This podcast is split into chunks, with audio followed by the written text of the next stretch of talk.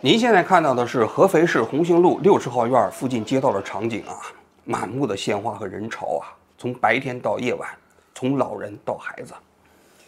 合肥市的市民啊，这几天一直来到这里进行悼念，因为这个合肥市红星路六十号院啊，就是刚刚去世的国务院总理李克强从小生活的地方。这个院子早年是个大杂院，是李克强父亲所在单位的家属院啊，那里面是一排一排的平房。一九五五年，李克强就出生在这里啊。说句心里话，看到这个大杂院的时候啊，我还挺熟悉的，还挺亲切的，因为我小的时候也是在一个类似的环境中长大。上个世纪八十年代末，这个大杂院就拆除了，当时就在这个大杂院的基础上盖起了两栋楼，临街的这一栋呢是三层楼，里面这栋楼是四层楼。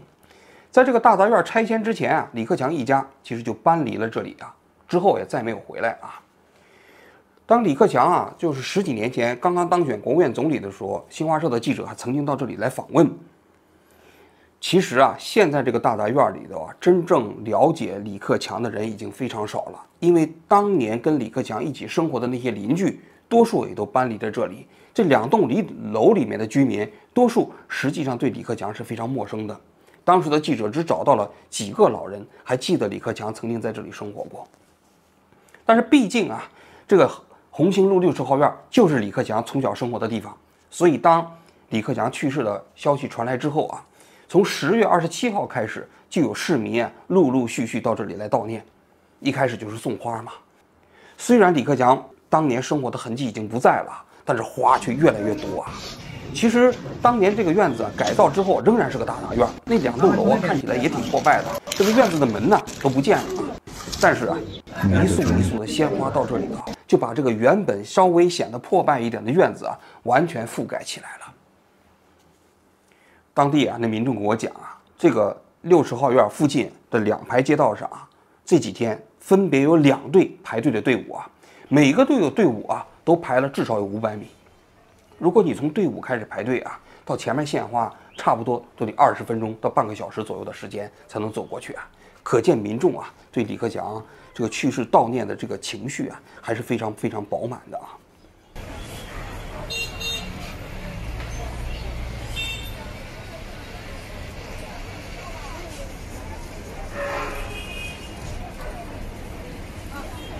在这次李克强去世之后啊，全国各地加起来一共有三个地方啊，悼念活动比较集中，规模比较大。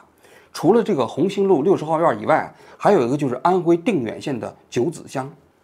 这九子乡啊，是李克强父亲啊当年出生的地方，也是李克强的老家啊。我们刚才讲了，李克强自己出生在合肥，但他父亲出生在安徽的定远。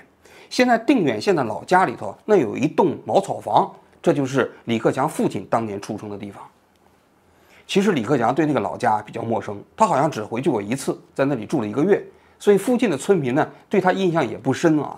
但是毕竟李克强去世之后啊，这是跟李克强关联最密切的地方之一，所以远近的附近的乡民啊，也都纷纷赶到这里来悼念啊。这画画这一拍，就拍视频的话，边走边拍，不要在这地方停留。往这边走。来，快点画，写完不会往前。画往前，可以放这边啊。画就放这边，画就放这边。有后面还有很多人排队。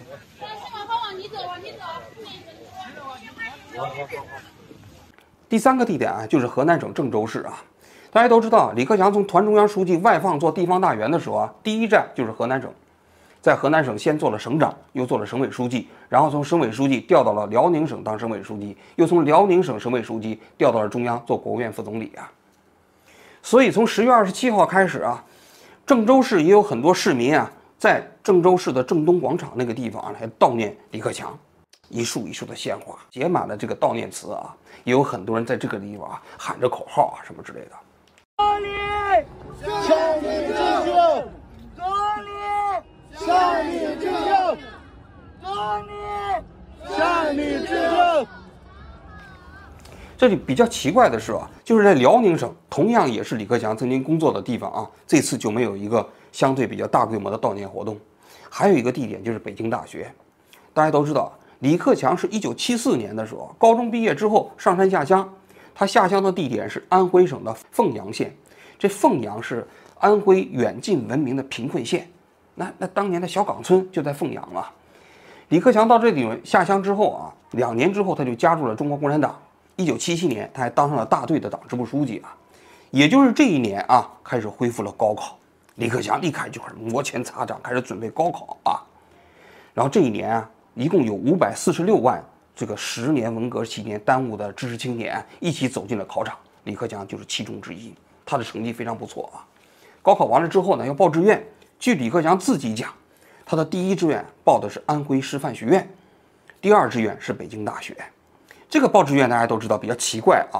因为你北京大学明明是比安徽师范学院要好得多，你如果想报北大，你应该第一志愿报北大，你第二志愿报北大怎么可能呢？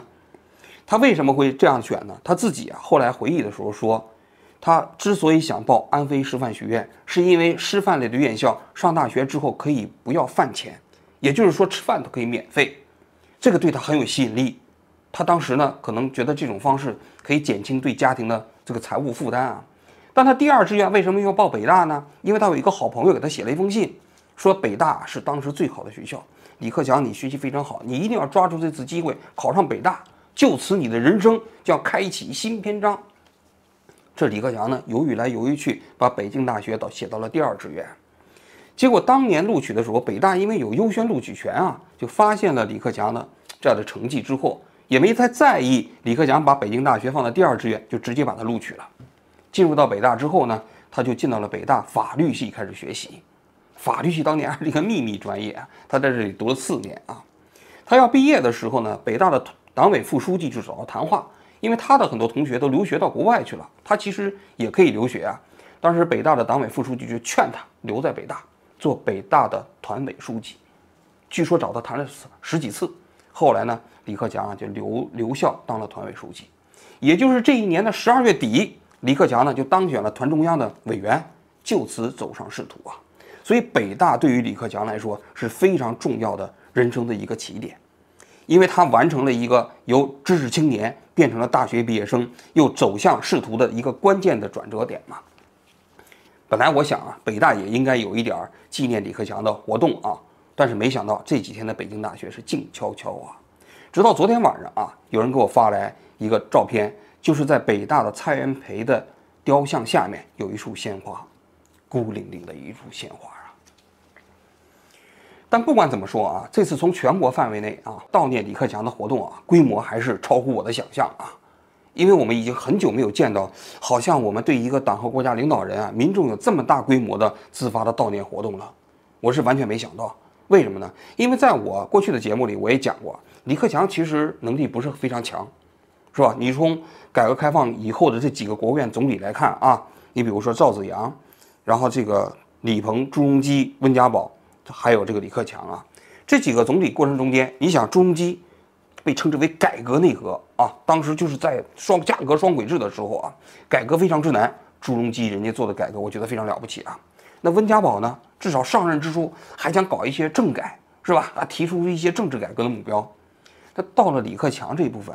实际上已经没什么存在感了。当时也被称之为经济内阁，就仅仅是抓经济嘛，也提出来李克强经济学什么之类的。也就是说，在政治上他完全没有什么声音，他也他也没有提出什么愿景来。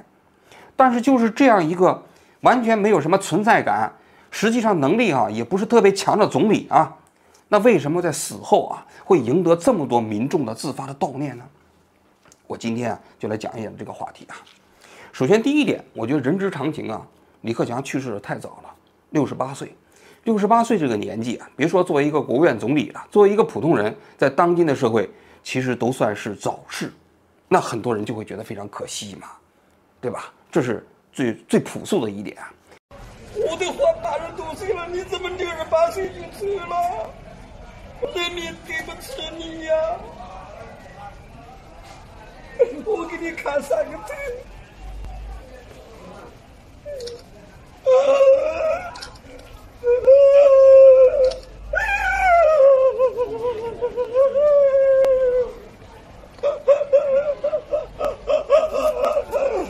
第二点，这个就很关键了，就是大家其实是在悼念李克强的时候表达一种移情，什么移情呢？其实他们不单纯的是在悼念李克强，而是在表达着习近平执政十年的不满。大家可以看一下这几天在悼念这个呃李克强的那些鲜花现场啊，因为它不仅仅有鲜花嘛，还有很多鲜花旁边写着各种各样的悼念词嘛。那这这些悼念词，我看的时候啊，很多人都都别有用心呐。你比如说，这悼念词里头经常会出现几句，一个是“长江黄河不会倒流，改革开放不会停止”，这是李克强曾经说过的一句话啊。但其实，在这个时候重复李克强这句话什么意思啊？那意思不就是说长江黄河已经倒流了吗？而这位当年倡导黄河长江不会倒流的人已经死了，而让长江黄河倒流的人现在还在统治这个国这个国家呢？这就是他们的言下之意嘛。这是第一点。第二点，还有很多人写的“人在做，天在看，苍天有眼”，这是李克强退任的时候啊，他在那个国办告别那个会的时候讲的话。那个话实际上从某种角度来讲，民众也可能是过度解读啊。但过度解读也反映一种情绪，就是大家就认为你现在的统治者习近平，你知道吗？你现在坐的这个地方就是人在人在做天在看，你不要认为你做的这一切啊，其实没有人能约束你，老天爷有眼，他在看着你呢。这一切都将成为历史啊。这才是这些悼念李克强的这些人他们真实的想法。他们是在通过悼念李克强，其实在表达着一种移情作用。因为谁都知道，李克强和习近平曾经争过共产党的总书记，而李克强是作为一个失败者，所以他当上了国务院总理。习近平作为一个胜利者，但是这胜利给整个国家带来的十年的变化，很多人是心怀不满，但是没有办法表达，又赶上李克强去世，所以就把对习近平的不满。表达成了对李克强的哀悼，所以李克强自己优不优秀，实际上已经不重要了。人们其实对李克强的哀悼，就是表达着对当下整个这为过去十年的不满，以及对未来不确定性的种种担忧而已。这是第，这是第二点。第三点，其实他们还在想表达一种负面情绪，因为你想想，过去十年经济现在啊变得这么糟。也包括啊最近的房地产市场变得这么糟，也包括过去三年这疫情期间一次又一次的隔离，全民一次又一次的核酸，把老百姓弄得民不聊生。但是在共产党的宣传体系里头啊，你看到的都是一个又一个胜利，你从来看不到政策的代价，你从来看不到这个国家正在经历哪些这样的挫折，你从来看不到每一个普通的老百姓啊，他们的生活多么艰难困苦。他们永远把丧事儿当做好事儿来办，所以啊，其实民众他作作为内心的那种负面情绪也没有机会表达，他们不能表达，他们没有权利表达。但是当李克强去世了，这去世你总不能让人骨盆而歌吧？你总要让人表达悲痛之情吧？而这种悲痛之情，实际上就变成了每个人的共情。因为他们自己其实在这个生活的过程中，在过去的三年也经历了那么多的苦楚，那么多的委屈，实际上也是在借李克强去世这样的一个时机宣泄而已。这也是非常重要的一点。第四点，其实啊，像李克强这样的政治人物的去世啊，在中国社会过程中间，往往这些节点啊，就成为了一个比较重要的契机。大家记得吗？当年周恩来去世的时候。啊！自发的民众在天安门广场悼念，悼念的过程中引发了四五运动。当年我们年轻的时候，我还记得呢。那呃，天安门诗抄一篇一篇的纪念周恩来的，是吧？那个什么“我哭豺狼叫”，什么什么什么什么什么那个“杨梅见出鞘”那首诗啊，当时传遍全国。那就说明什么？这种政治人物的去世之后啊，非常容易形成一种社会表达，也包括后来啊这个。胡耀邦的去世，最后演变成了八九事件，是吧？那么这两次在中国社会过程中间非常大的社会运动，都是由于某些政治领导人的去世所导致的。所以，他一旦要是处理不好的话啊，他特别容易酿成社会事件。为什么？就是因为其实这背后有一种文化认同。什么文化认同呢？就是我们虽然心里都彼此大家都清楚，悼念李克强这件事情动机并不单纯。但是在中国文化里，就认为我们悼念李克强这个事情，你不能把我怎么样，或者说你不能过分的把民众怎么样。如果你要是在这个时候要轻而易举去镇压的话啊，那反而会激发民众的一种情绪反抗。这个时候你就可以看到民众跟政府之间那种微妙的心理，很多人就在这个过程中在试图也在踩一些线。我看到这几天很多民众在那个鲜花旁边写的那些诗词悼念词啊，就已经开开开始慢慢开始往前走了。我有的人在说，说这个有的人死了还但他还在活着，而有的人呢虽然活着，但他确实早就该死了。这种话，那这种话说明是什么？说明肯定不是在悼念李克强了，对不对？其实也是在在进行某种程度的社会动员而动员了。这是我要想讲的四个方面啊。那紧接着下一个话题，我想讲什么呢？就是最近几天，也包括李克强去世之后啊，啊，国外的一些这个法轮功的媒体啊，也包括台湾的一些媒体都在讲，这李克强去世肯定有阴谋，是吧？这被习近平害死的。那你看，六十八岁这么好的医疗条件，是吧？就是个心梗，怎么能死呢？普通老百姓都能救过来吗？是吧？那关于这个阴谋论呢，我我其实我想谈一下我自己的看法，包括这几天也有人给我投稿啊。就讲李克强是怎么怎么被害死的，但是我认为李克强被害死的这种可能性不存在，我可以说不存在啊。理由主要有两个方面，第一个方面呢，首先从政治上分析啊，我觉得习近平没有通过什么方式啊弄死李克强的这样的一个动机，因为李克强已经退休了，李克强在任期间其实也没有跟习近平进行过非常激烈的权力斗争。你说谁是李克强的人？也没什么李克强自己的羽翼，然后在过去的大家都知道洗礼体制之下，习近平为了架空李克强，专门成立了各种各样的工作小组，所以李克强实际上在中国的国务院总理里面是权力最小的，他也从来没有抱怨过这个位置。那你说，习近平在他任上的时候都没有对他下手，他退休之后还有必要对他进行下手，把他弄死吗？是吧？这个完全没有没有这样的这样的一个动机嘛，是吧？所以中共你可以看一下，他的政治斗争啊，他虽然残酷啊，但是对那些退休的、退任的、没有权力的领导人，我至少我没有感觉到啊，曾经有过对他们下死手的。这第一点。第二点就是我在整个这个事情发生之后，不也有一些医生来给我提供信息吗？那提供信息里面最重要的一点，我觉得就是任用了人工肺。这人工肺啊，大家都知道啊，实际上是。当你的肺部功能啊丧失之后啊，在体外做的一个肺部循环机，那就说明什么？李克强当时绝对不仅仅是心梗，一定是肺功能出了问题。那肺功能出了问题，最大的可能是什么？那么我们结合他在东郊宾馆居住的时候啊，那天游泳池关闭那样的一个信息啊，我们就可以判断出来，他一定是游泳的时候，嗯，这个突发了心梗所导致的溺水现象。这个啊，在我也请教了一些医学界的这个专家啊，这个被抢救过来的概率就极低了，这就不是一般的所谓的心梗了。如果说心梗啊，如果你旁边有非常好的医疗条件啊，差不多可以达到百分之九十五的抢救率啊，但是你合并溺水的，能够抢救回来的这个抢救率啊，可能就倒过来了，大概就只有百分之三到百分之五之间了。所以李克强啊。这次因为溺水导致的心梗啊去世，我觉得合乎医学逻辑，也合乎政治逻辑，所以我觉得这种阴谋论是不可信的，大家也没有必要传这样的一种阴谋论啊。最后我想说一点，就有些人认为，你看这次全国各地开始搞的这种广泛的政治动员了吧？利用这个李克强去世之后啊，大家开始纷纷悼念，悼念完了就开始写这个小作文，这些小作文很多都直指习近平，那有没有可能？就成为上一次的这周恩来去世，包括胡耀邦去世的那样一个契机呢？我认为呢，也不太可能。为什么呢？因为现在说句心里话，共产党的社会控制体系啊，已经远远不是那个时代所可比拟的了。就在这两天，是吧？其实这个合肥市就有人给我投稿啊，就是大家都注注意到了，这几天在合肥的红星路六十号院附近啊，出现了很多穿蓝色衣服的这些人。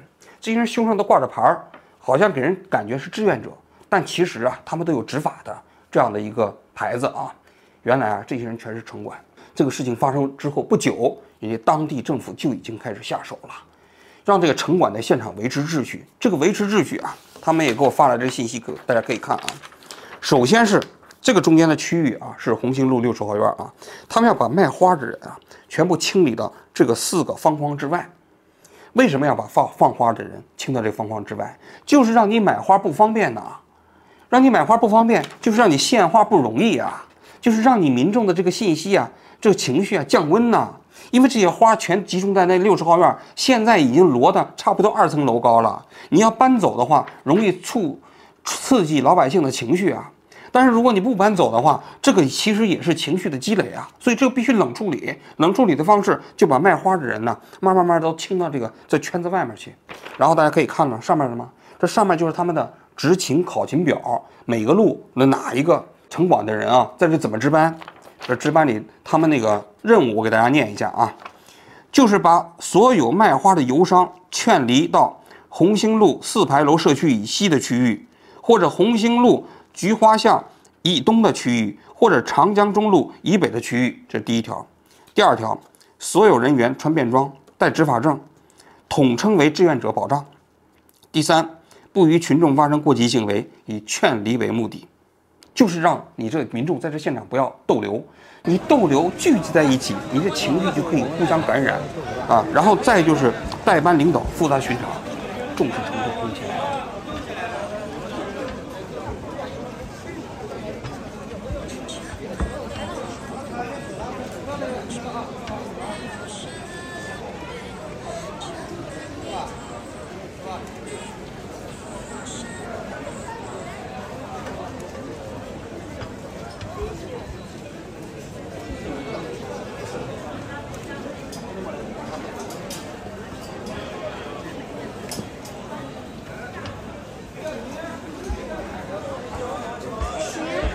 第二个方面，我几乎所有国内的体制内的朋友都给我发来信息了。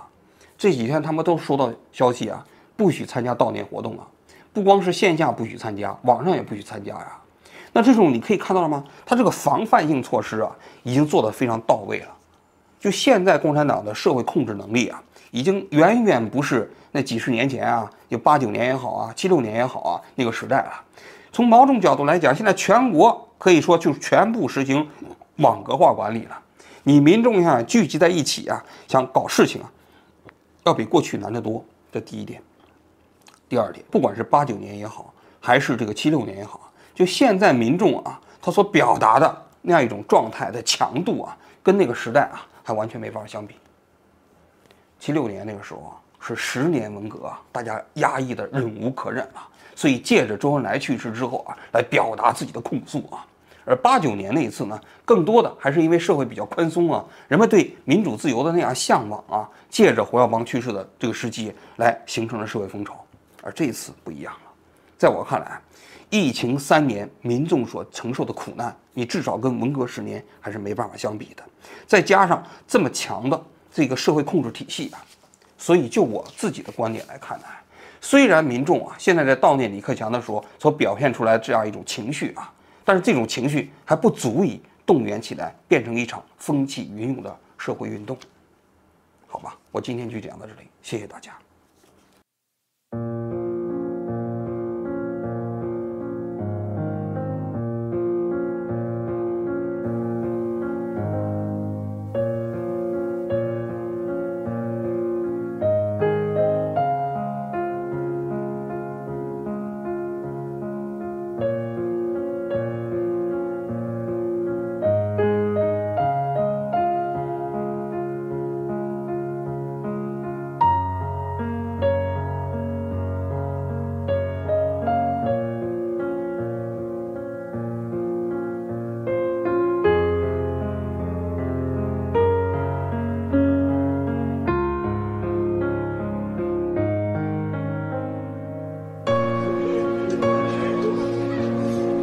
我去。